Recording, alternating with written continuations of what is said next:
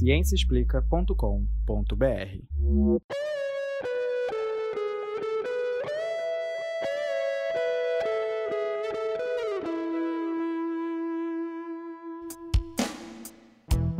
Este é o Microbiando, o podcast que traz novidades do mundo da microbiologia e imunologia para você. Esse é o episódio número 6 da terceira temporada do Microbiano, gravado em 20 de maio de 2020. No episódio de hoje, vamos falar sobre micro-organismos no espaço, vírus, fungos e bactérias na estação espacial e outros planetas. Será que precisamos nos preocupar com os micro-organismos que vão para o espaço conosco?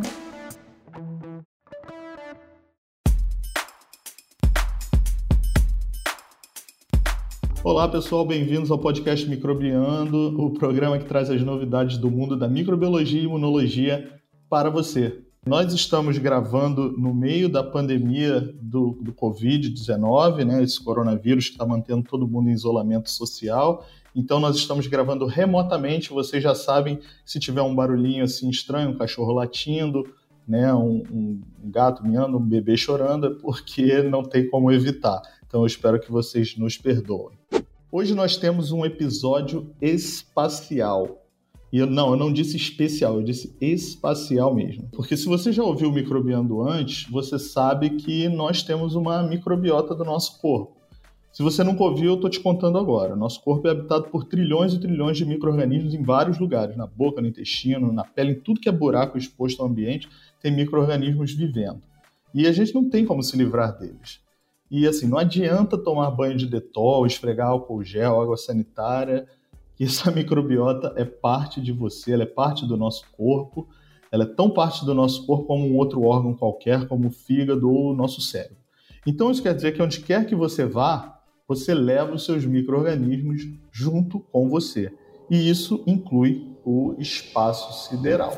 Sim, os astronautas que estão na estação espacial, os astronautas que foram à Lua, todos eles levaram seus micro-organismos para passear e provavelmente deixaram alguns por lá.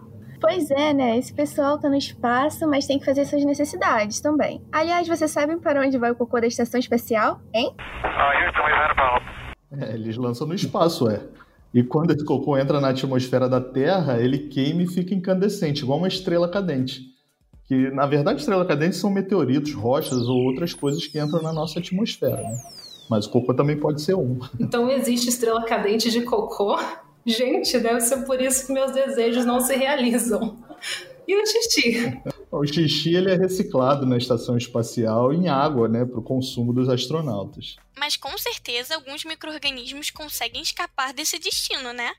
Antes mesmo de sair da estação espacial. Isso aí. Então, não somos só nós que estamos colonizando o espaço. Nossos micro-organismos estão junto. E esse é o assunto de hoje, pessoal. Será que nós não estamos contaminando o espaço sideral e os corpos celestes que nós exploramos com micro-organismos? E não só a estação espacial, afinal a humanidade tem planos para se expandir, né? Já existem empresas planejando viagens espaciais turísticas, novas viagens à Lua e já mandamos várias sondas espaciais para explorar outros planetas do sistema solar. E o próximo grande destino da humanidade é Marte. É, é interessante que a ONU tem um tratado de 1967 sobre exploração espacial que diz que é, os estados devem realizar estudos sobre o espaço sideral, incluindo a Lua e outros corpos celestes, e conduzir sua exploração para evitar sua contaminação prejudicial. Então, desde 1967, a ONU já tinha essa preocupação. E a COSPAR, que é a sigla do Comitê de Pesquisas Espaciais, está de acordo com a ONU. Eles publicaram um guia de proteção planetária. E esse guia serve como uma referência para as nações que exploram o espaço. E nesse guia, a COSPAR é, mantém né, e promulga essa política de proteção planetária como um padrão internacional sobre procedimentos para evitar a contaminação é, de constituintes orgânicos e biológicos na exploração espacial. E também serve para fornecer diretrizes que são aceitas nessa área para orientar e, e, dar conformidades a essas normas. Né? Ou seja, o pessoal está realmente preocupado com a humanidade espalhando seus micróbios pelo espaço. E todo mundo sabe que nós temos uma microbiota que é inseparável da gente. Então é inevitável levar micro-organismos nessas viagens. Então, ao invés de proibir, será que não devemos pensar em quais micro-organismos nós devemos levar? E aí nós chegamos no assunto do nosso artigo principal.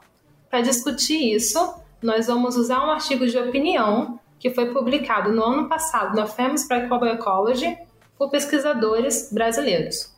E são professores do Instituto de Microbiologia da UFRJ. Uhul! Uhul! Isso aí, são nossos colegas. É, a Raquel Peixoto e o Alexandre Rosado, que são professores do Instituto de Microbiologia da UFRJ, junto com o José Lopes, um professor da Southeastern University da Flórida. Né? E, inclusive, nós vamos colocar o link para esse artigo no nosso site parceiro, o cienciaexplica.com.br, junto da descrição desse episódio, caso você queira acessar o artigo. Né? E nesses artigos, eles propõem uma revisão isso, palavras dos autores, uma revisão importante na filosofia atual de exploração espacial e na política de proteção planetária, especialmente em relação aos micro-organismos no espaço. Principalmente a introdução microbiana, que não deve ser considerada acidental, mas inevitável. Nossa hipótese, e aí, como eu disse, são as palavras do, dos autores, é a quase impossibilidade de explorar novos planetas sem transportar e carregar um viajante microbiano. Além disso, embora, embora destacamos a importância de controlar e rastrear tais contaminações, também acreditamos que devemos discutir o papel dos micróbios como colonos ativos primários, em vez de acidentes por acaso para futuros planos de colonização extraterrestre. Né? Eles estão literalmente dizendo que se nós queremos ir para outros planetas, precisamos considerar os micro-organismos que estamos levando. Isso aí. E felizmente, hoje nós temos um dos autores aqui para discutir esse assunto com a gente, o professor Alexandre Rosado, que eu tenho o prazer de apresentar para vocês e que é meu amigo também. Muito bem-vindo, Alexandre. Tudo bom? Bom dia a todos vocês. É, obrigado pelo convite, Leandro e a equipe toda. É um prazer muito grande poder participar desse é, podcast e poder discutir um pouco né, sobre o trabalho que a gente tem feito com micro-organismos extremófilos e sobre colonização espacial. Obrigado, gente. Legal, um prazer ter você aqui. Junto da gente também está a professora Juliana Cortines, também do Instituto de Microbiologia, uma virologista. Oi, Juliana, tudo Oi, jóia? pessoal, tudo bem? Oi, Alexandre, bem-vindo. Que bom que você está com a gente hoje. Obrigada. Obrigado. Legal. E além da Juliana e do Alexandre, nós temos um grupo de alunos que preparou esse roteiro maravilhoso sobre micro-organismos no espaço, que vocês já ouviram algumas dessas pessoas falando, que são a Cecília, a Thaís, a Cristal, a Kiane e a Sara. E vocês vão ter a chance de ouvir elas falando aí ao longo do nosso episódio, tá? É, eu queria começar a, conversa, a nossa conversa aqui com o Alexandre sobre esse artigo que foi publicado no ano passado, né, Alexandre, sobre é, colonização espacial e como nós temos que pensar a respeito disso. Mas antes, você poderia falar um pouquinho sobre a sua formação e como você atua como microbiologista? Conta aí pra gente o que você tem feito de bom. É, claro. É, bom, eu sou, eu sou biólogo de formação, fiz o mestrado e o doutorado em microbiologia aí pela UFRJ, no Instituto de Microbiologia. Atualmente eu sou professor titular do Instituto de Microbiologia e professor visitante da Universidade da Califórnia em Davis. Durante a minha carreira acadêmica, eu assumi alguns cargos administrativos, eh, fui diretor do Instituto de Microbiologia de 2010 a 2014, eh, fui vice-presidente da Sociedade Brasileira de Microbiologia também por duas vezes, mas o que eu gosto mesmo de fazer é a minha pesquisa né, com ecologia microbiana. Tenho trabalhado durante muito tempo com ecologia microbiana, com biotecnologia ambiental, utilizando então micro-organismos para, por exemplo, é, é, realizarem biorremediação, né, se alimentarem, né, digamos assim, de, de, de, de, de óleo que contamina determinados ambientes, como manguezais, solo, etc., e de 2007 para cá eu tenho trabalhado muito com micro-organismos de ambientes extremos, principalmente da Antártica ou do deserto do Atacama, enfim, de, de, de diversos ambientes extremos. O espaço seria um ambiente extremo, né? Seria um ambiente muito extremo. e você, então, você acredita que micro-organismos podem sobreviver no espaço, em espaçonaves? Assim como eles sobrevivem no, no gelo da Antártida, em desertos, em la, aqueles lagos super eh, salgados e ácidos também, né? Ou, ou muito alcalinos. Com, com certeza, tem é, diversos trabalhos, é, inclusive de, de colaboradores é, da, da gente, do professor Venkati, do Laboratório de Propulsão a Jato da NASA, aqui em Pasadena, na, na Califórnia, né? Ele até publicou alguns trabalhos quantificando, isolando, identificando micro-organismos encontrados em estações espaciais ou nas, na, na, nos espaçonaves né, que são enviadas para o espaço. Eles podem sobreviver em determinadas situações, tem outras situações, por exemplo, em outros planetas ou luas que a gente realmente ainda não sabe, né? mas é, quando a gente compara com os ambientes análogos que a gente encontra na Terra, por exemplo, os lagos né, é, subterrâneos da Antártica, determinados outros ambientes extremamente secos, como o deserto do Atacama, a gente acha que possível né, que você possa encontrar é, micro-organismos talvez sobrevivendo e vivendo em outros ambientes bem extremos. E tem também aqueles é, micro-organismos que foram encontrados em, em, fontes termais, né, Alexandre? As bactérias e, e, que ajudaram a gente também a entender um pouco mais das arqueias, né? Exatamente. Tem é fontes hidrotermais e, inclusive, né, a gente, todo mundo conhece a TAC polimerase, né, que foi obtida é. exatamente de um microorganismo hipertermofílico, né? Exatamente. E aí isso é, é muito legal para a gente falar também que essas, essa, essa enzima, ela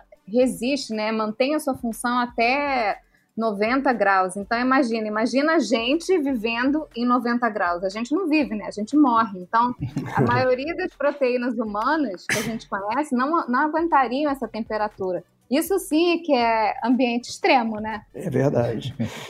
Inclusive, Gil, tem alguns micro-organismos que têm um ótimo de crescimento em temperaturas acima de 100 graus, de 113 graus, por exemplo. Caramba! Isso seria o ótimo de crescimento. Você imagina uma situação dessa? E, e, tem o contrário também, né? Tem alguns que gostam de frio e que se multiplicam em temperaturas muito frias também. Tem, inclusive nós temos um trabalho que eu acabei de submeter semana passada, onde é, nós mostramos a atividade metabólica é, a menos 20 menos 20 graus Caramba. Celsius. Caramba. É. E com, a, com, amostras da Antártica. E você pode falar para gente é, se é uma bactéria, um fungo, o que, que é? Sim, nesse, nesse caso eram bactérias, são bactérias, uhum. né? E nós verificamos que mesmo após a contaminação né, por óleo diesel em ambiente antártico, a gente sabe que durante o curto período de verão antártico, né, que seria aquele verão que você tem menos 10, menos 15 graus, eventualmente temperaturas positivas também, uhum. mas nesse trabalho nós mostramos que mesmo quando você tem o inverno antártico, então você tem temperaturas abaixo de, de, de, de, menos 10, menos 20 graus, é, essas bactérias continuam metabolicamente ativas, degradando o óleo diesel, ou seja, se alimentando ainda. Elas, elas têm uma diminuição no metabolismo, mas permanecem, entendeu? Não só viáveis, mas metabolizando aquele composto, o óleo diesel. Então, funcionando ainda, né? Uma coisa impressionante. Impressionante. Muito legal. É, hoje o papo inteiro vai ser sobre esses micro-organismos extremófilos e que conseguem sobreviver em ambientes extremos. Para começar, para a gente esquentar, nós trouxemos aí uma notícia para vocês sobre um fungo chamado aspergilos. Escuta aí.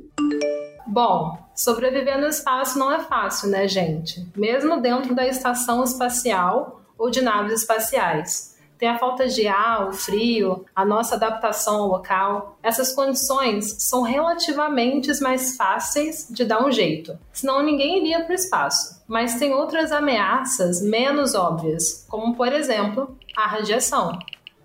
Olha a quantidade de radiação que chega na Terra a todo momento. Temos os raios ultravioletas do Sol, temos a radiação cósmica, raios-x, raios gama. Não é mole. Mas felizmente, aqui na Terra, nós estamos protegidos da radiação pela magnetosfera e pela atmosfera, que desviam ou absorvem essa radiação. Mas no espaço, quando a gente sai da órbita terrestre, aí já é bem mais difícil.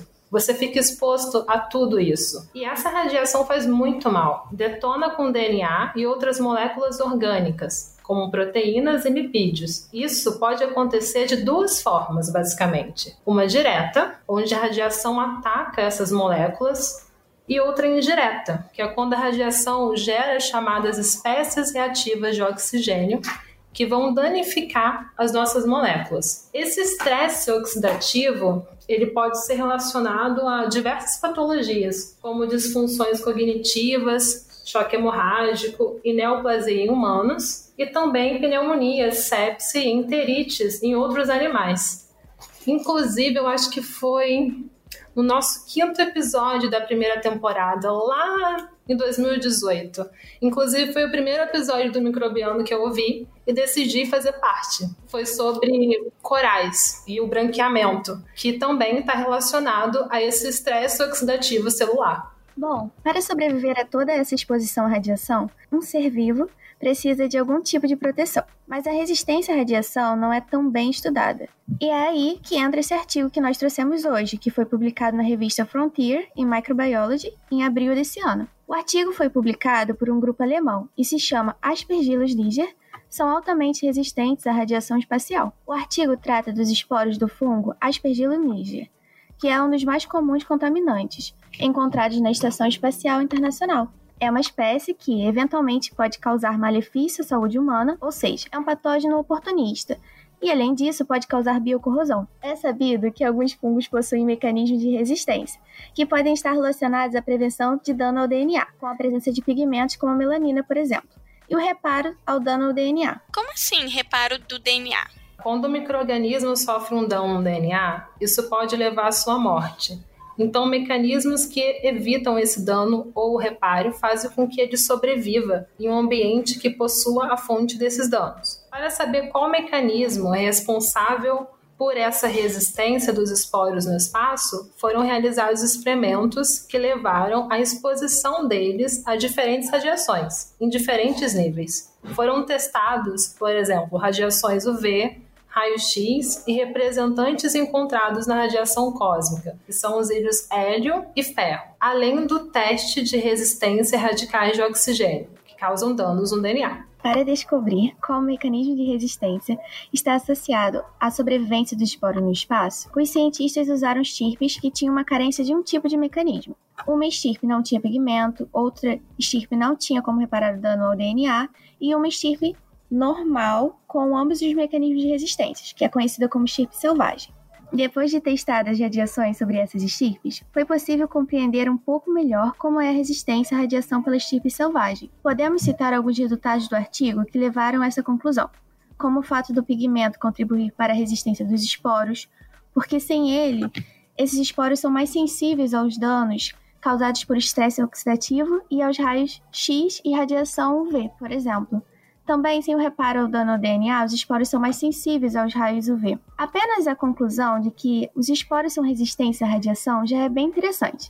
Mas chama a atenção o fato de radiações ionizantes, os raios X, utilizados no artigo, serem mais altos do que aquelas que se espera encontrar no espaço, e mesmo assim, os esporos terem sido capazes de sobreviver a isso. Mais chocante. A ciência é bem bacana mesmo. E um dos testes com raio-x os esporos desse fungo só foram nativados em 366 Gray, que é a unidade que representa a quantidade de energia de radiação ionizante absorvida por unidade de massa. Para se ter uma ideia, uma viagem de ida e volta de 360 dias a Marte produz uma dose de cerca de 0,66 Gray. Caramba, então esse fungo realmente é muito resistente à radiação, né? Impressionante. E outra coisa interessante é que nós testamos pouquíssimos micro-organismos para saber quem tem resistência à vida no espaço, vamos dizer assim, quais micro-organismos são resistentes e quais não são resistentes. É, então pode ter muita coisa por aí ainda que a gente nem sabe, muitos mecanismos de resistência à radiação. Alexandre, deixa eu te perguntar uma coisa. Se você tivesse que procurar em algum lugar por micro-organismos resistentes a, é, sobrevivessem no espaço, ou em outros planetas, ou em, em espaçonaves, por onde você começaria a, a buscar? É, essa é uma boa pergunta, é, Leandro. É, nós sabemos, por exemplo, que na, no planeta Terra nós temos é, vários ambientes que funcionam como análogos né, do que acontece no espaço. Por exemplo, a Antártica, né, eu tenho trabalhado com a Antártica desde 2007, e a Antártica você encontra diversos ambientes que são muito semelhantes a é, possíveis ambientes que você encontraria em outros planetas ou outras luas né, do espaço. Uh, o deserto do Atacama também seria um análogo, análogo muito importante. Enfim, no planeta Terra, nesses ambientes é, extremos, nas fontes hidrotermais, você encontra é, ambientes que seriam semelhantes né, ao que você pode encontrar ou poderia encontrar em determinados, em determinados outros é, planetas. É, sem contar próprias... Crateras, crateras, crateras de vulcão, por exemplo. Crateras de vulcão. Né? Nós temos um trabalho com a, isolamento de bactérias termofílicas é, de um vulcão na Antártica, que é um paradoxo, né? Você mistura as duas situações.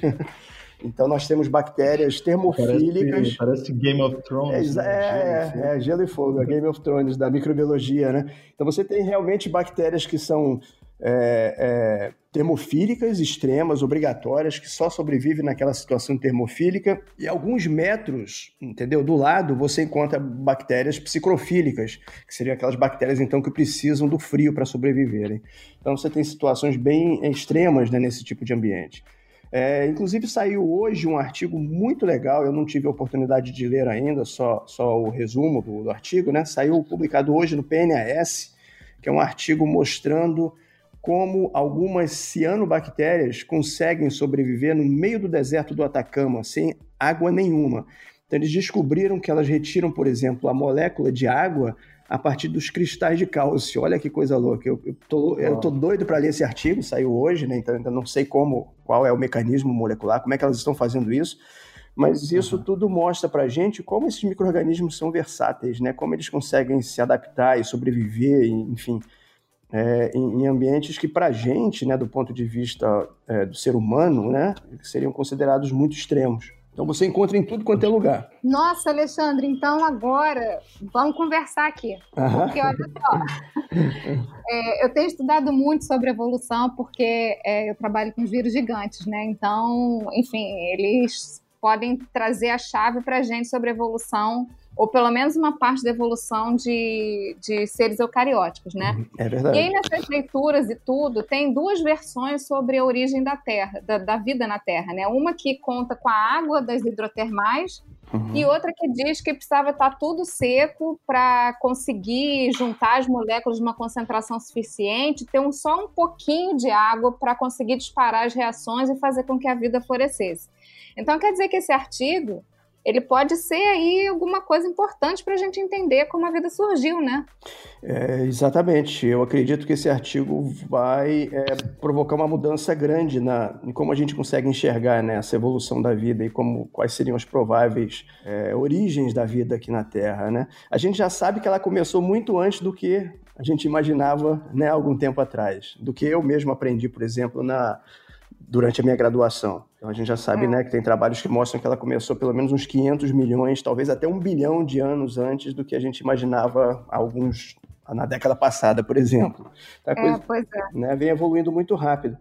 E, e, outra coisa importante também, Juliana, que eu queria falar também, é que você pode muitas vezes simular, né, quando você não consegue trabalhar com esses ambientes extremos, e na Antártica, ou Dunhill, ou Atacama, né, esses desertos né, que funcionam como análogos da, análogos da, da vida no, na, de outros mundos, né, de outros planetas, a gente pode simular isso em laboratório também utilizando microcosmos, né? Entendeu? Então você ah. pode trabalhar recriando as condições que seriam parecidas, por exemplo, com a vida em Mar com, com o ambiente que você encontra em Marte ou em Titã, ou sabe, em alguma outra, outra lua de outro planeta qualquer.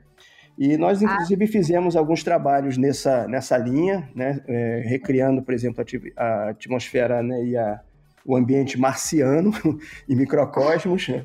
É, e, e, testando alguns isolados né, de bactérias da nossa coleção de bactérias da Antártica. E, para nossa surpresa, né, uma estirpe de Deinococcus, né, o que já era mais ou menos esperado, mas é uma estirpe nova, é, é, se mostrou extremamente resistente àquelas condições que simulam, né, simulavam um ambiente marciano. E uma outra bactéria que ainda não foi identificada, a gente agora é, acabou de finalizar o genoma dessa, desse isolado, é, é, que mostrou, não é Deinococcus, é alguma outra coisa nova, mas que mostrou uma, uma curva de sobrevivência, né, de tolerância, de resistência à, à radiação muito equivalente ao que a gente encontra em Deinococcus. Ou seja, tem muita coisa ainda para ser descoberta, para a gente começar a entender os limites da vida, é, como é que as coisas podem ter é, evoluído. Né? Esse trabalho, então, desse ambiente extremamente seco, que é o meio do deserto do Atacama, que é considerado o deserto mais seco do planeta, né? é pior do que o Saara, para você ter uma ideia, é, pode significar realmente, um, literalmente, um divisor, né? fazendo aqui uma brincadeira, um trocadilho, um divisor de águas. É. Muito legal. Muito legal. É. E, Alexandre, tem uma outra coisa interessante que eu quero conversar com você a respeito, é porque todos esses novos micro-organismos, esses extremófilos, esses micro-organismos que vivem em temperaturas muito altas ou muito baixas ou sem água nenhuma, o legal é que eles podem é, ser fontes de novos produtos biotecnológicos, né? de novas enzimas ou proteínas que a gente pode usar para o nosso benefício. Antes de perguntar sobre isso, eu quero trazer um artigo aqui que a nossa aluna Cristal preparou para gente. Cristal, tá por aí? E falando nisso, uma matéria sobre uma empresa asiática criou um produto com bactérias que provavelmente são a prova do espaço. Eles criaram o Solar Biome, um produto que veio representando a primeira vez que micro-organismos da NASA compõem um cosmético. Quando a empresa comprovou que os esporos de bacilos subtilis e denococos radiodurantes sobreviveram à viagem de ida e volta até o espaço, com temperaturas de 100 graus Celsius e índices de radiação extremos, a empresa asiática Cosmex descobriu também a eficácia desses seres no tratamento contra os danos dos raios UV na pele. Os pesquisadores então concluíram que o novo produto Solar Biome seria efetivo no bloqueio dos raios solares, podendo prevenir o envelhecimento da pele e revertendo possíveis lesões provenientes da exposição ao sol. Maravilhoso, né? O produto ainda não está à venda, mas a empresa está bastante otimista para lançar a novidade no mercado ainda esse ano, porque, claro, todos temos que testar essa belezinha. A questão de biotecnologia, né, voltada para extremófilos, ela é, ela é relativamente, é, já existe há algum tempo, mas eu posso dizer para vocês que de dois, três anos para cá, ela tem disparado na, na, na, na, parte de busca por novas enzimas. Então a gente já sabe da TAC polimerase, que é, que é antiga, revolucionou toda a biologia, né, toda a biologia molecular, medicina forense e tudo, por causa da técnica de PCR, permitiu né, a técnica de PCR, mas a, as empresas né, que trabalham com biotecnologia e com novas enzimas e com novos produtos microbianos, elas de alguns anos para cá têm voltado toda a atenção, ou uma grande atenção, para os extremófilos. E por que isso? Porque nós temos o que eles chamam de extremozimas, né? então seriam as extremozimas. Essas enzimas desses micro-organismos extremófilos, geralmente, elas têm uma performance melhor né, do que as enzimas de bactérias ou de, de fungos, enfim, de outros micro-organismos mesofílicos.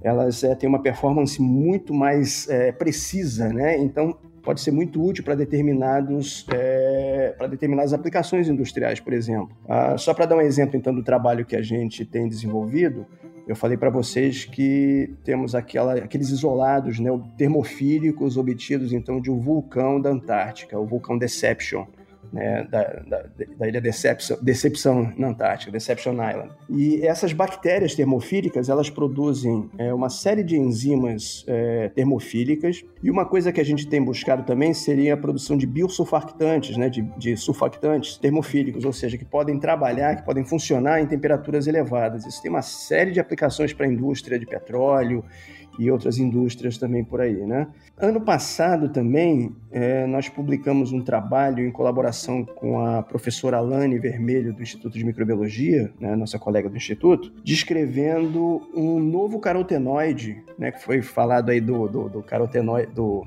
protetor solar, né, obtido né, nesse, nesse trabalho que foi citado anteriormente, nós achamos também um, uma espécie nova de micrococos, é um actinomiceto, né, um micrococos, é, espécie nova também. Isso, aliás, é uma constante quando a gente trabalha com esses ambientes. A maioria da, da, das bactérias e dos fungos e arqueias, aí imagina então dos vírus, né? São completamente novos para a ciência. Então temos uma estirpe nova, uma nova espécie de micrococos, né? Psicrofílico. Esse é psicrofílico, produzindo então um carotenoide, né, que tem uma função de proteção contra radiação, né, diferentes, aliás, espectros de radiação ultravioleta. E isso foi testado em cultura de células, não é tóxico para as células, e aí já existe o interesse também da indústria de cosméticos por esse provável né, novo é, agente né, para ser utilizado como em filtros solares e, e agentes de proteção solar. Nossa, isso é, isso é muito legal, é muito né? Legal. Porque a gente às vezes pensa em biotecnologia como uma coisa assim, né? Que, que ninguém consegue compreender muito bem onde que essas enzimas vão ser usadas, mas é é legal perceber que até no coisas do dia a dia e mais mundanas, como um filtro solar, esses micro-organismos extremófilos podem contribuir com isso também. É, né? é verdade. Isso é muito legal, muito bom. É, deixa eu voltar um pouco aqui para o nosso assunto sobre os micro-organismos no, no, espaço. Né? A gente está falando bastante sobre os extremófilos que existem aqui na Terra, os ambientes extremófilos que existem aqui na Terra, mas o, o artigo que vocês publicaram no ano passado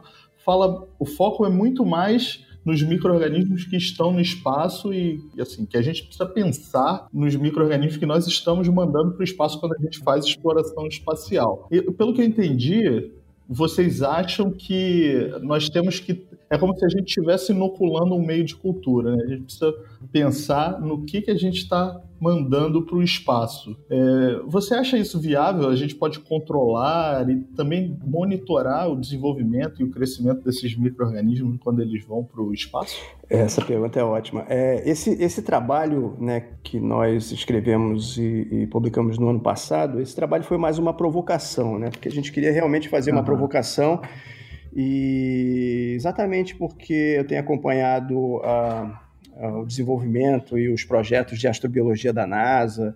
Eu tenho colegas que trabalham nesses projetos, inclusive. É, e, e, o que a gente tem percebido é que até então, mesmo a NASA, que tem um programa forte de astrobiologia, né, e atualmente a gente é, escuta essas empresas particulares, né, é, também pensando em, em enviar seres humanos para Marte ou para a Lua, para fazer não só a parte de exploração, mas de colonização então, todos esses projetos, esses trabalhos, eles têm abordado os micro-organismos de uma maneira muito tímida ainda. E a gente sabe que não existe vida sem micro-organismos, né? E aí a gente é, resolveu fazer essa provocação, né? Então, jogar um artigo é, provocando né, e cutucando mesmo né, essas agências espaciais, os programas de astrobiologia, porque os micro-organismos eles precisam, então, é... eles precisam que a gente leve eles mais a sério também e que eles sejam colocados na equação da maneira correta que eles merecem ser, né? E não apenas como contaminação, que é o que era tratado no COSPAR. Só para você ter uma ideia, atualmente, quando você segue a risca, né, os protocolos de esterilização que eles pregam, isso pode encarecer muito a determinados projetos. Às vezes, isso, isso, pode chegar a um valor de mais de 300 milhões de dólares simplesmente na parte de esterilização dessas espaçonaves. Só para esterilizar uma espaçonave. Exatamente, é, é, uma coisa assim impressionante. É. É, é, isso. E uma outra coisa, assim, quando você manda um microorganismo para o espaço, seja, seja de propósito ou sem querer, a gente não sabe como esse microorganismo vai evoluir no espaço, né? Se ele vai se modificar, se vai sofrer mutações. É, é, ainda não dá para saber esse tipo de, de, de, de, coisa, né? o que pode acontecer com esse microorganismo no espaço. Mas o interessante é, é que, na, na, principalmente da última década para cá, a gente tem evoluído tanto na, com as técnicas, né? com a, as abordagens, por exemplo, utilizando multiômica, né? você utilizando genômica, uhum. transcriptômica, metabolômica, proteômica. É, então você tem uma série de avanços metodológicos, tecnológicos, que hoje em dia a gente já começa a realmente a, a poder pensar em discutir isso mais seriamente. A gente precisa realmente discutir isso mais seriamente. Eu fiquei muito feliz de ver, inclusive, que esse, que esse artigo que a gente publicou como uma provocação, ele teve uma repercussão muito boa, muito grande aqui fora, né, na, nos Estados Unidos, na Europa. E a, a, o próprio, a própria diretora do programa de astrobiologia da, da NASA retuitou, né, o, tweetou o nosso, nosso artigo. que legal. Né, então, a Mary Vostek, que é, que é espetacular. E então a gente fica muito contente de ver que a coisa realmente está sendo levada a sério agora, né? Começa a se discutir, né? Não só por causa do nosso artigo, outros artigos também que têm saído apontando para esse lado, mas uh, é, que realmente os micro-organismos precisam entrar na equação quando você pensa em colonização do espaço. Né? A gente já tem técnicas hoje em dia que permitem esse monitoramento, então a gente precisa avançar mais nas técnicas. Agora, uma, uma questão importante é que na verdade, a gente ainda conhece muito pouco sobre a vida aqui na Terra, entendeu? Então a gente precisa ampliar e aumentar esse conhecimento cada vez mais para poder então pensar o que pode acontecer quando você vai para o espaço, né? Quando você manda isso para o espaço. Eu queria só fazer um parênteses aqui, uma tietagem. Nossa, é. eu tô amando esse episódio, porque quando eu era criança, meu sonho era trabalhar na NASA. Só de ouvir falar essas coisas, eu tô como aqui, ó. Que nem uma criancinha. Ai, que maneiro! Muito legal, Alexandre. Parabéns pelo trabalho. Era só isso. Ô, ô Jus, você sabe que eu também, né? Sempre tive essa, essa paixão.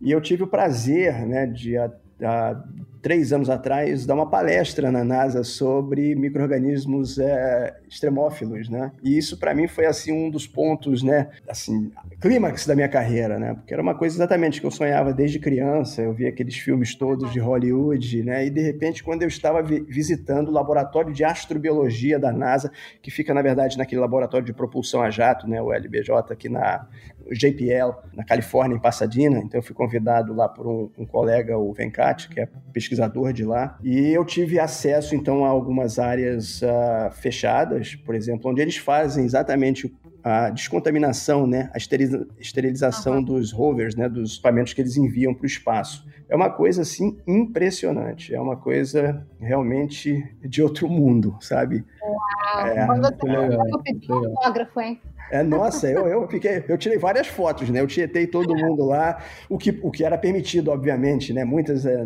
era, a gente não podia tirar foto nem nada, mas foi assim uma, eu posso te dizer que eu fiquei nas nuvens aquele dia. Até hoje eu lembro Isso Foi muito legal. e é muito legal ver que a NASA realmente está prestando mais atenção nos micro-organismos, né? Isso é bastante importante, porque eu fiquei pensando sobre os micro-organismos que viajam junto dos astronautas esses da microbiota, né? Que você, não, como a gente já disse aqui, não tem como a gente se livrar deles. Você pode esterilizar uma espaçonave, mas você não pode esterilizar o astronauta. Ele vai continuar tendo os micro-organismos. Inclusive, se a, se a NASA está pensando em colonizar ou mandar alguém uma, uma missão tripulada para Marte, irão micro-organismos juntos. Uh, então, eu, eu achei legal que a NASA, com essa preocupação, fez um estudo muito interessante usando gêmeos que é uma forma que a gente tem para estudar é, comportamento da, fisiológico das pessoas. Você pode monitorar dois gêmeos idênticos e ver como eles se comportam em diferentes condições. A Kiane, nossa aluna Kiane e a Sara, elas prepararam uma matéria exatamente sobre esse estudo da NASA. Kiane, conta pra gente aí como é que é esse estudo. Então, Leandro, é muito boas as suas reflexões. Então, esse estudo realizado pela NASA é, utilizou um par de gêmeos, em que um se manteve no planeta Terra e o outro no, na estação espacial. É, esse estudo ele durou por um ano, então teve como objetivo descobrir como realmente o nosso organismo, né, o organismo humano, se comporta no espaço e os seus principais impactos a um longo prazo. Aliás, é importante ressaltar que nesse estudo, o par de gêmeos selecionados eram monozigóticos, ou também chamados idênticos, sendo relevante para que os pesquisadores pudessem realizar comparações entre esse, esses irmãos e assim avaliar as mudanças que poderiam ser encontradas no gêmeo enviado para o espaço e que, portanto, poderiam ter sido causados pelo ambiente espacial, enquanto o irmão presente aqui na Terra seria o nosso grupo controle. Muitos resultados, na verdade, foram encontrados na pesquisa realizada pela NASA, em que se destacaram crescimento e perda da densidade óssea, diminuição da performance cognitiva, mudanças na microbiota intestinal, e alterações na regulação genética, evidenciando o fato de que são necessários estudos abrangentes para que se tenha uma avaliação mais ampla sobre o impacto né, desses voos espaciais que duram muito tempo no corpo humano. Ah, então há mudanças na microbiota, não é? O que os pesquisadores da NASA descobriram sobre isso? Bom, para eles avaliarem essas mudanças, eles coletaram através de suaves amostras fecais dos dois irmãos em três períodos: antes do voo espacial, durante o voo e depois de aterrissar no planeta Terra. Então, a partir da técnica de metagenômica, eles sequenciaram o genoma do DNA da microbiota que estava presente nas fezes para avaliar seus resultados. Em relação ao microbioma gastrointestinal, mudanças são esperadas na composição, visto que ela possui uma resposta dinâmica que é provocada por alterações na dieta e outros fatores. Esse tipo de variabilidade se apresentou nos dois irmãos, no irmão que estava aqui na Terra e no irmão que estava na estação espacial, com o passar do tempo. E apesar de cada participante do estudo manter as características do seu microbioma individualmente, eles observaram mais alterações na composição e função da microbiota no gêmeo na estação espacial. E eles também relataram que a diversidade do microbioma do participante em órbita estava baixa e ainda o comparou com indivíduos que foram estudados em isolamento por períodos extensos e também analisaram uma relativa diminuição da diversidade microbiana, podendo ter sido causada pelo isolamento e mudança da dieta. E relataram em seus resultados que o irmão presente na nave mostrou uma determinada assinatura e um aumento específico de determinados filos bacterianos e ao retornar à Terra, esses níveis é, retornaram para os mesmos antes da nave decolar, confirmando a nossa a nossa não, né? A hipótese da NASA de que era provocada durante o voo espacial, essa alteração dos níveis do, de determinados filos bacterianos. Logo, todas as mudanças descritas nesse estudo evidenciam os caminhos e mecanismos que podem afetar os voos espaciais e podem exigir salvaguardas para missões espaciais mais longas. Serve meio que como um guia para contramedidas específicas ou monitoramento durante futuras missões. Verdade. Então, talvez haja uma necessidade de formularem um probiótico para manter a diversidade da microbiota de maneira regular, como também para não haver mudanças em sua função e composição. Para esse probiótico, talvez, né, ele precise ser personalizado, porque as microbiotas elas são diferentes entre os indivíduos. E no estudo, eles não informaram se o participante sofreu algum incômodo gastrointestinal. Então, isso poderia ser verificado em um estudo mais à frente. Talvez não tenha ocorrido casos diarreicos, mas depende muito da variação de filo, espécie, gênero e micro-organismos presentes na microbiota, para ver como isso afetou o paciente. Queria só fazer um comentário aqui. Esse, essa linha de pesquisa, inclusive, foi falado nos probióticos, é muito interessante é, a NASA tem trabalhado bastante com essa linha, exatamente por causa desse tipo de estudos, onde né, esse, esse estudo então foi super importante, onde comparou então gêmeos idênticos, né, um que ficou na Terra e um que foi para o espaço, e, e, essa alteração do, do microbioma desse, desse gêmeo que foi para o espaço foi forte, né, foi gritante, e depois ela voltou ao normal quando ele regressou para a Terra, depois de algum tempo mas isso mostra para a gente uma série de, de, de, eventos que podem acontecer quando você vai exatamente para um, uma pensar em colonizar um outro planeta. Então, o tempo de voo, né, essa duração dessa missão espacial pode levar a alterações dramáticas, às vezes, na, no microbioma de, do astronauta. Esse desenvolvimento de probióticos ele tem sido é, uma, uma linha de pesquisas assim muito forte na NASA. E, e, não apenas na NASA, para que vocês tenham uma ideia, é, o próprio, as Forças Armadas americanas, por exemplo, é, tem microbiologistas trabalhando exatamente também no desenvolvimento de novos probióticos né, personalizados que possam aumentar a performance, por exemplo, de soldados, e aí também vale para os astronautas também, que estão sujeitos a essa situação de estresse, ou seja, da gravidade ou é, privação de sono, enfim, uma série de eventos que podem levar à modificação desse microbioma. Então os probióticos têm, é são fortes né, nisso aí, nessa linha. Isso é muito legal, porque é um tipo de coisa que você nem imagina. Realmente, o cara vai para o espaço e a microbiota dele fica toda alterada. E a gente sabe, né, de estudos aqui na Terra, uhum. nem precisa ir para o espaço. Você tomar muitos antibióticos, por exemplo, sua microbiota pode ficar alterada e isso pode te causar problemas. Inclusive, a gente fala muito sobre a conexão entre a microbiota intestinal e o cérebro, e que as bactérias do intestino podem até causar coisas como ansiedade ou depressão. Então imagina algo assim, uma microbiota que possa estar causando um problema no sistema nervoso central num, num astronauta que está em órbita, é. né? E não tem como o cara sair dali daquela situação. Isso é muito legal. Eu cheguei a pensar, será que não seria também um, uma alternativa, ao invés de probióticos, o, o transplante de microbiota fecal, né? Hoje em dia a gente usa transplante de microbiota fecal para tratar algumas doenças, como a é, infecção por Clostridium difficile.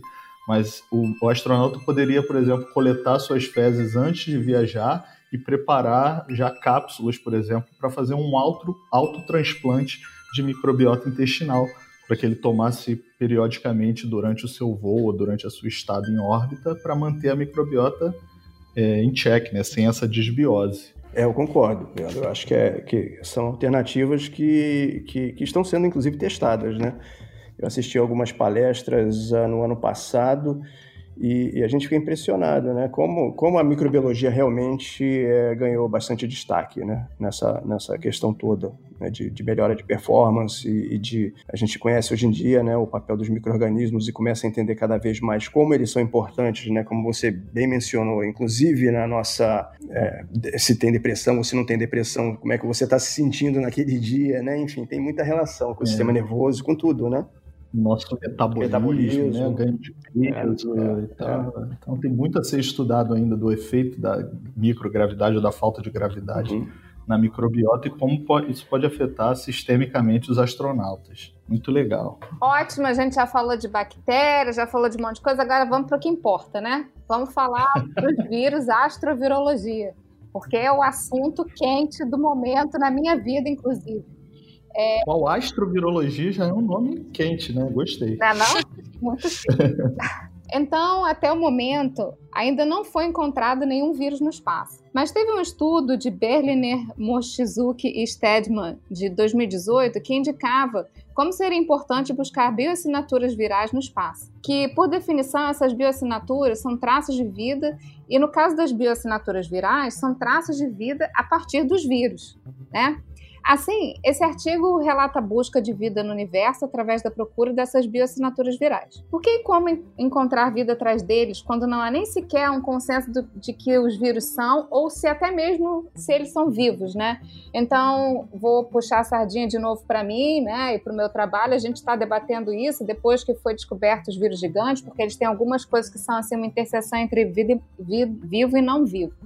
E aí, talvez a investigação com a astrobiologia ajude a gente a fazer um link né, entre tudo isso e entender melhor o que são os vírus. Essa procura faz todo sentido quando é levado em consideração o fato dos vírus serem mais numerosos no planeta Terra do que as formas de vida celulares. Por que não, então, procurar por formas parecidas com vírus em vez das celulares, em amostras provenientes de ambientes fora da Terra? Além disso, os vírus possuem formas tão distintas que a procura deles em ambientes extraterrestres podem ser considerados como bioassinaturas.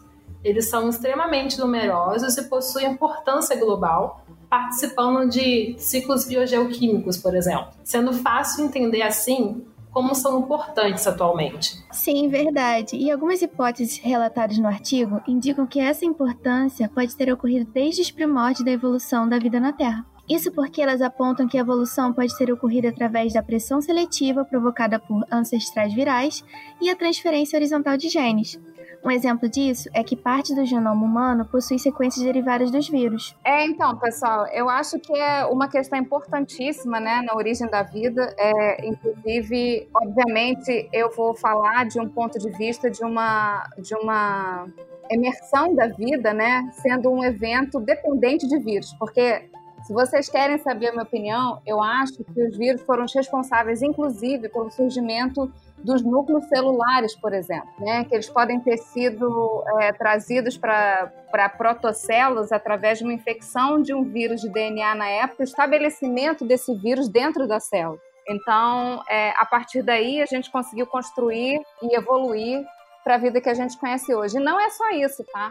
Uma outra coisa que é muito importante para a manutenção da vida são os processos bioquímicos, né? E eu vou dizer que a grande, ou talvez a totalidade dos mecanismos são dependentes de interação de proteínas com outras moléculas. E olha só que interessante, o tupan vírus, que é um vírus gigante também, tem codificado no seu gene um, uma porção do, do ribossomo de eucarioto. Então, será que, além do núcleo, os vírus também podem ter contribuído para moléculas primordiais que, que lembrem os nossos ribossomos? Então, com isso que eu falei, obviamente, eu acredito que a gente não viveria se não fossem pelos vírus. E só para voltar aqui numa coisa que vocês falaram, dos genes, né, dos humanos e, e serem regidos por terem cerca de 8% de genes virais, uma curiosidade também muito conhecida é a inserção de uma proteína que a gente chama de sincitina, que é uma proteína que é responsável pela fusão das células do útero materno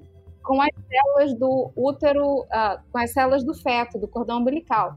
Ou seja, se não fosse por uma infecção viral, nós mamíferos teríamos que ter arrumado uma outra alternativa para a gestação. Né? Então, por diversos motivos, acho que se não foram os responsáveis principais, certamente eles, os vírus é, tiveram um papel e têm um papel importantíssimo na evolução da vida e na biodiversidade do nosso planeta. Muito legal. E aí eu fiquei curioso, né? Porque a gente está falando de vírus e vírus fora da Terra. Ô, Alexandre, você sabe de alguma algum artigo, alguma pesquisa sobre fagos, bacteriófagos, vírus de bactérias nessas é, nesses extremófilos? Porque, pô, essas bactérias são tão diferentes, esses extremófilos são tão diferentes que eles devem ter uns, uns fagos também uh, exóticos, eu diria, né? É, não, é verdade. Muito interessante essa, essa abordagem, essa, essa pergunta né, sobre os vírus. É, eu concordo, Juliana, também que os vírus eles são extremamente importantes e a gente não conhecia a importância deles até há pouco tempo. Né? E hoje em dia eu acho que eles seriam a, o estudo dos vírus e o, o, papel desses vírus em todos os ciclos biogeoquímicos do planeta Terra. É, é, eles são extremamente importantes, ganham uma importância muito grande, né? o que a gente chama do viroma global. Né? Então isso, isso é uma área que eu acho que está explodindo agora as ferramentas de bioinformática, as ferramentas de multiômica, de, as ferramentas moleculares hoje em dia permitem é, que a gente possa avançar um pouco mais nessa área e começar a entender um pouco mais né, dessa grande interrogação que a gente tinha. A gente falou de bactérias, de arqueias e de fungos, que eu faço aqui um, um, uma estresso novamente, que a gente ainda sabe pouco com relação a esses, mas com relação aos vírus a gente sabe menos ainda. Então o papel deles eu acho que é fundamental. É, existem sim vírus, né, fagos né, de, de, bactérias, por exemplo, ou de arqueias termofílicas, é, de psicrofílicas, e esses fagos, esses vírus né, dessas bactérias ou dessas arqueias, eles também começam a ser estudados agora. É uma coisa muito recente. Então, tem de, de pouco tempo, de poucos anos para cá, é que eles começaram a despertar o interesse né, da utilização em biotecnologia e uma série em evolução, em estudos de evolução. Então, isso realmente é uma área nova e que está crescendo muito na, na, na, na, microbiologia como um todo. Né? E com relação ao espaço, eu achei muito interessante esse artigo né, de 2018, porque ele é como se fosse assim um lançamento da pedra fundamental do que a gente chama de astrovirologia, né? Que a gente fala da astrobiologia, então agora teria astrovirologia, né? Eles fazem essa provocação que eu achei muito interessante. É, eu acho que a gente tem muita coisa para aprender nessa linha, né? Com, com, relação aos vírus e o espaço, por exemplo. Se você pensar naqueles astronautas, né? Que, que seguem missão espacial, tem estudos que mostram também que como eles têm uma diminuição da imunidade, né? Por causa da gravidade baixa ah, né, vírus, por exemplo, herpes, eles têm uma incidência muito maior, né, é, por exemplo, no astronauta que está em missão espacial. Então a gente começa a entender como é que essas coisas têm funcionado. E os vírus são muito importantes também, né? Não sei se vocês sabem, ou se vocês todos conhecem aqueles trabalhos, por exemplo, de 2014, 2015. A Juliana falou dos vírus gigantes, né? Eu acho que inclusive foi o fitovírus e o mulivírus, que eram vírus, são vírus gigantes também, né? De amebas, que estavam congelados né, em, em, permafrost da Sibéria por dezenas de milhares de anos, né, e, que de 30 mil anos, se eu não me engano, congelados né, em permafrost. 30 mil anos, né? E eles foram, né, é, reviveram, digamos assim, né?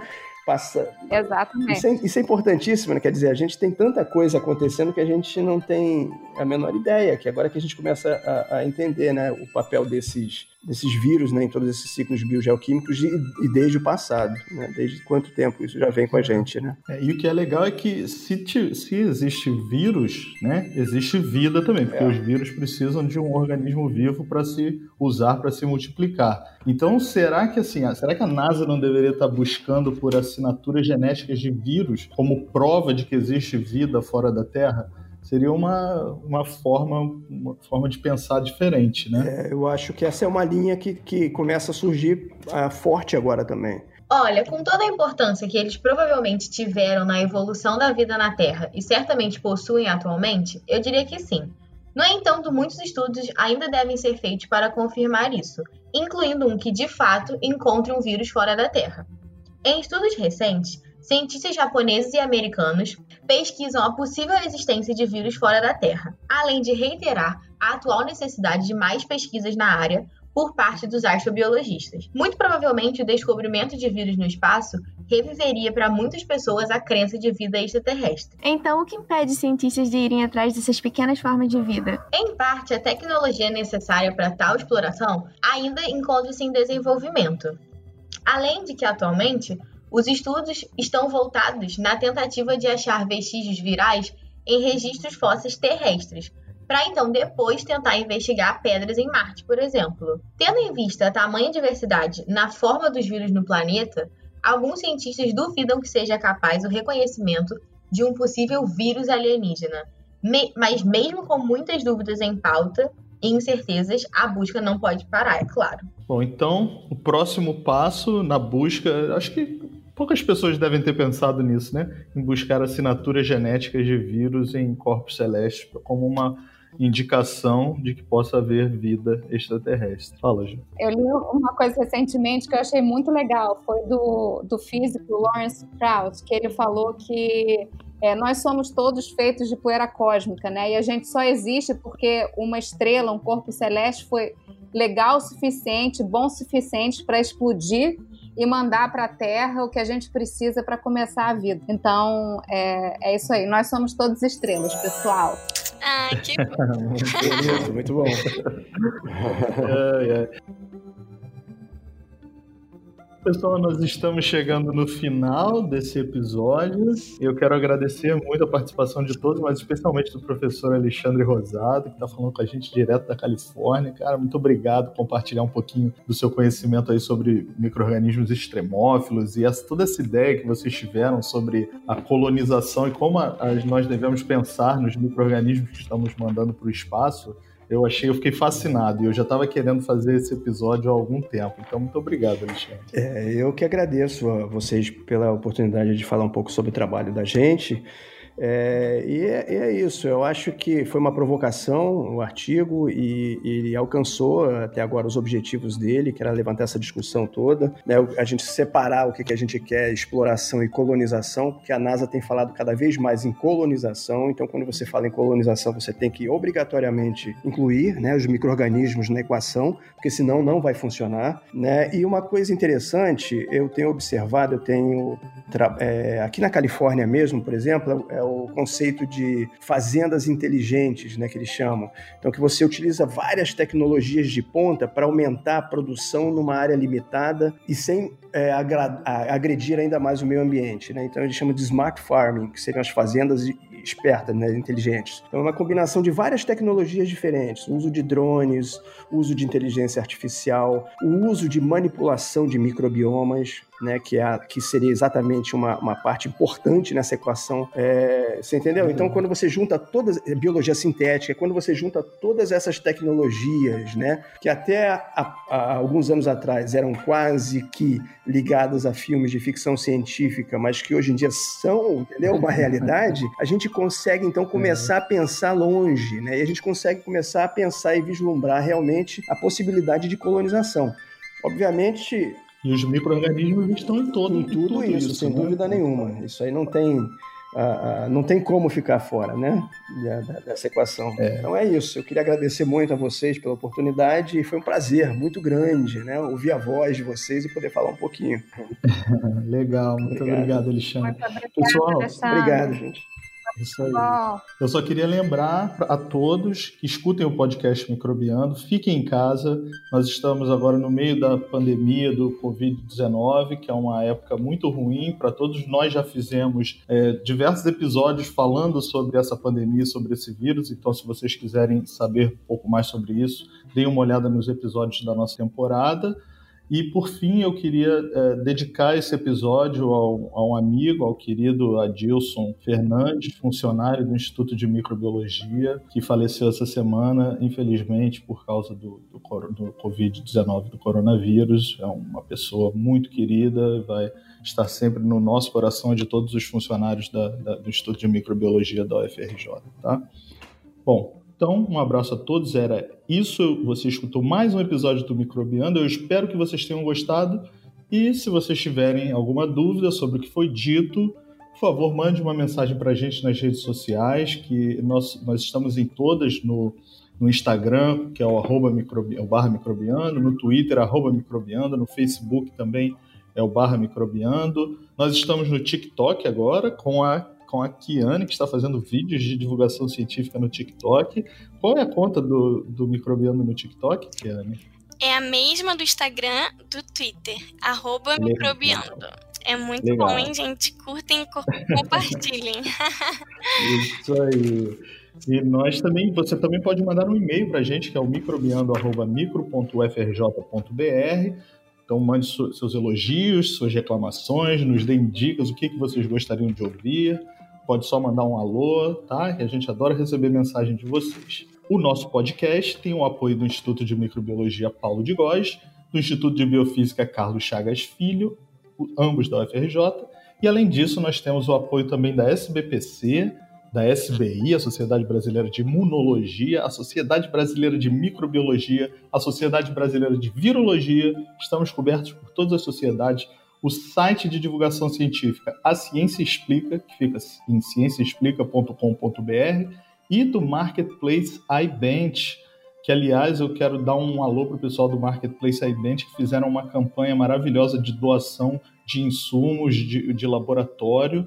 Eles doaram mais de 70 mil reais em insumos de laboratório para três laboratórios diferentes aqui no Rio de Janeiro no esforço de, de diagnóstico, para comprar material para fazer o diagnóstico do, do, coronavírus. Então, muito obrigado e um abraço para o pessoal do Marketplace iBent para a Andrea, tá? É, esse episódio foi produzido por todos nós e editado por mim, Leandro Lobo, e por Sid Clay Lira, e a trilha sonora do Microbiano foi produzida por Daniel Vasques.